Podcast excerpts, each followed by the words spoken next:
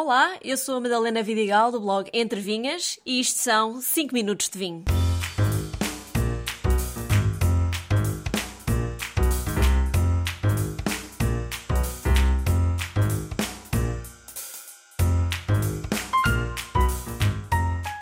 Chama-se Jerez, Xerez ou Sherry. São vinhos fortificados e muito especiais produzidos no Marco de Jerez, em Espanha.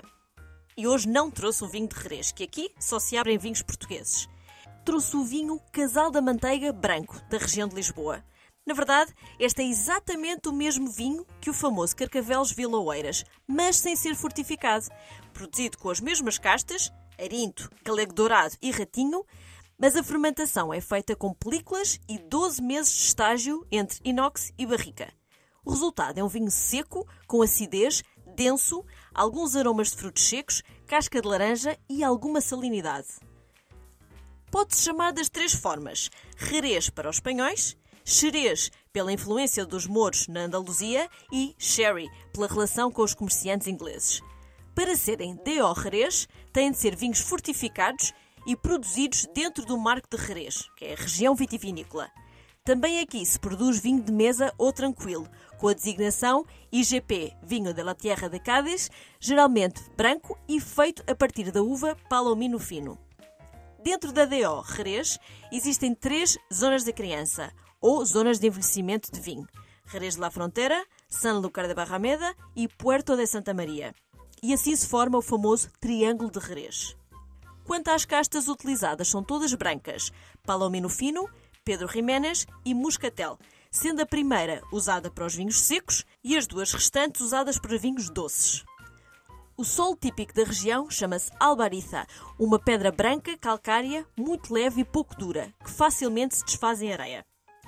Todos os vinhos de Jerez são fortificados, ou seja, é-lhes adicionada aguardente após a fermentação do vinho. E esta é a grande diferença dos fortificados Jerez e os fortificados portugueses. Existem vários estilos de vinho Jerez, mas a grande diferença entre eles é o método de criança. E aqui utilizam-se dois métodos: criança biológica e criança oxidativa. Na criança biológica, o vinho fermentado é colocado em barricas de carvalho americano muito velhas, de 600 litros, que em Jerez chamam botas, mas sem encher completamente a barrica, deixando o topo com oxigênio. Naturalmente, dá-se o fenómeno de véu de flor, de que já falei em episódios anteriores. Esta é uma camada que se desenvolve à superfície do vinho e se parece com uma espuma branca. Trata-se de um fungo conhecido como Saccharomyces cerevisiae. Esta levedura não só protege o vinho de oxidar, ao impedir qualquer contacto com oxigênio, mas também consome todo o açúcar residual existente, tornando um vinho extremamente seco. Na criança oxidativa, o processo é semelhante ao anterior, mas de forma a impedir a formação do véu de flor, é logo adicionada a aguardente ao vinho base. Este processo de fortificação do vinho mata as leveduras e esta não chega a desenvolver-se. Também aqui se enche a bota, deixando um espaço vazio, em que o vinho tem contacto com o oxigênio e permite a sua oxidação. São, portanto, processos de certa forma opostos. Falando agora dos diferentes estilos de vinho. O fino e a manzanilha são vinhos resultantes da criança biológica. No final da fermentação em barrica, é adicionado ao vinho a aguardente até que atinja os 15% de álcool.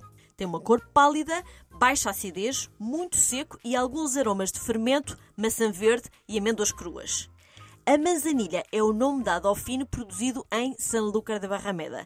A diferença é que Sanlúcar é muito próximo ao mar e as bodegas deixam propositadamente os seus janelões abertos para circular a brisa marítima e assim dar aos vinhos mais sabor salino e com mais acidez.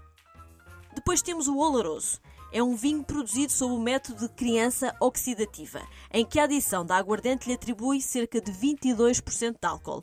Um vinho cor âmbar, aromas de frutos secos tostados, pão quente e manteiga. O amontilhado é um vinho que mistura ambos os processos de envelhecimento explicados. Começa com a formação de véu de flor durante cerca de 3 anos, até que este naturalmente se desfaz e o vinho fica em envelhecimento oxidativo por mais 4 anos em bota, no mínimo. Este vinho tem entre 16 e 22 graus de álcool.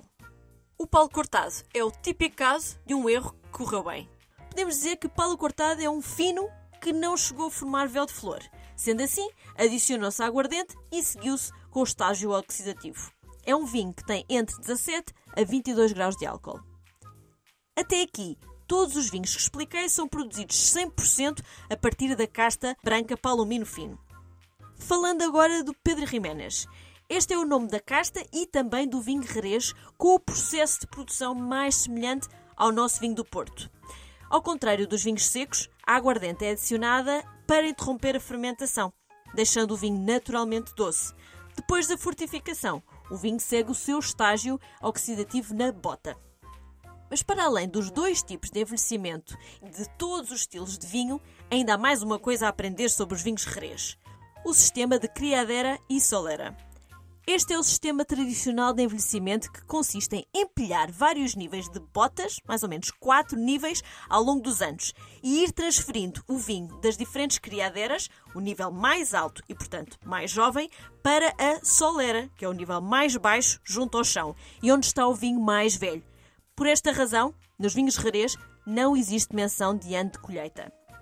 Para conhecer um pouco melhor estes vinhos, visitei as três adegas mais emblemáticas do Triângulo de Jerez. A González Bias, mais conhecida por Adega Tio Pepe, um símbolo dos vinhos de Jerez fundada em 1835. Esta adega situa-se bem no centro da cidade de Jerez de la Frontera. Depois, a Barbadillo, em Sanlúcar de Barrameda.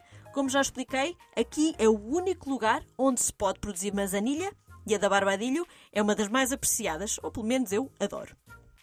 Por fim, a Osborne, em Puerto da Santa Maria.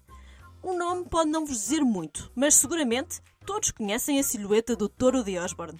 Fiquei a saber que este símbolo que tanto associamos à Espanha e que podemos inclusivamente ver espalhado pelas estradas de todo o país, foi criado em 1957 pela Osborne como campanha publicitária ao seu brandy.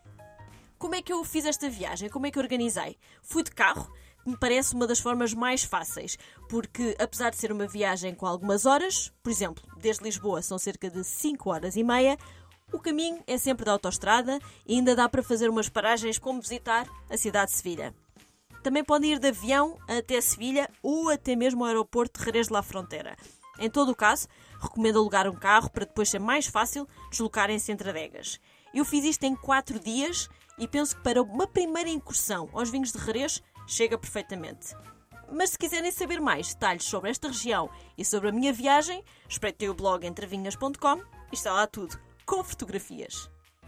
Um brinde a todos e até ao próximo episódio.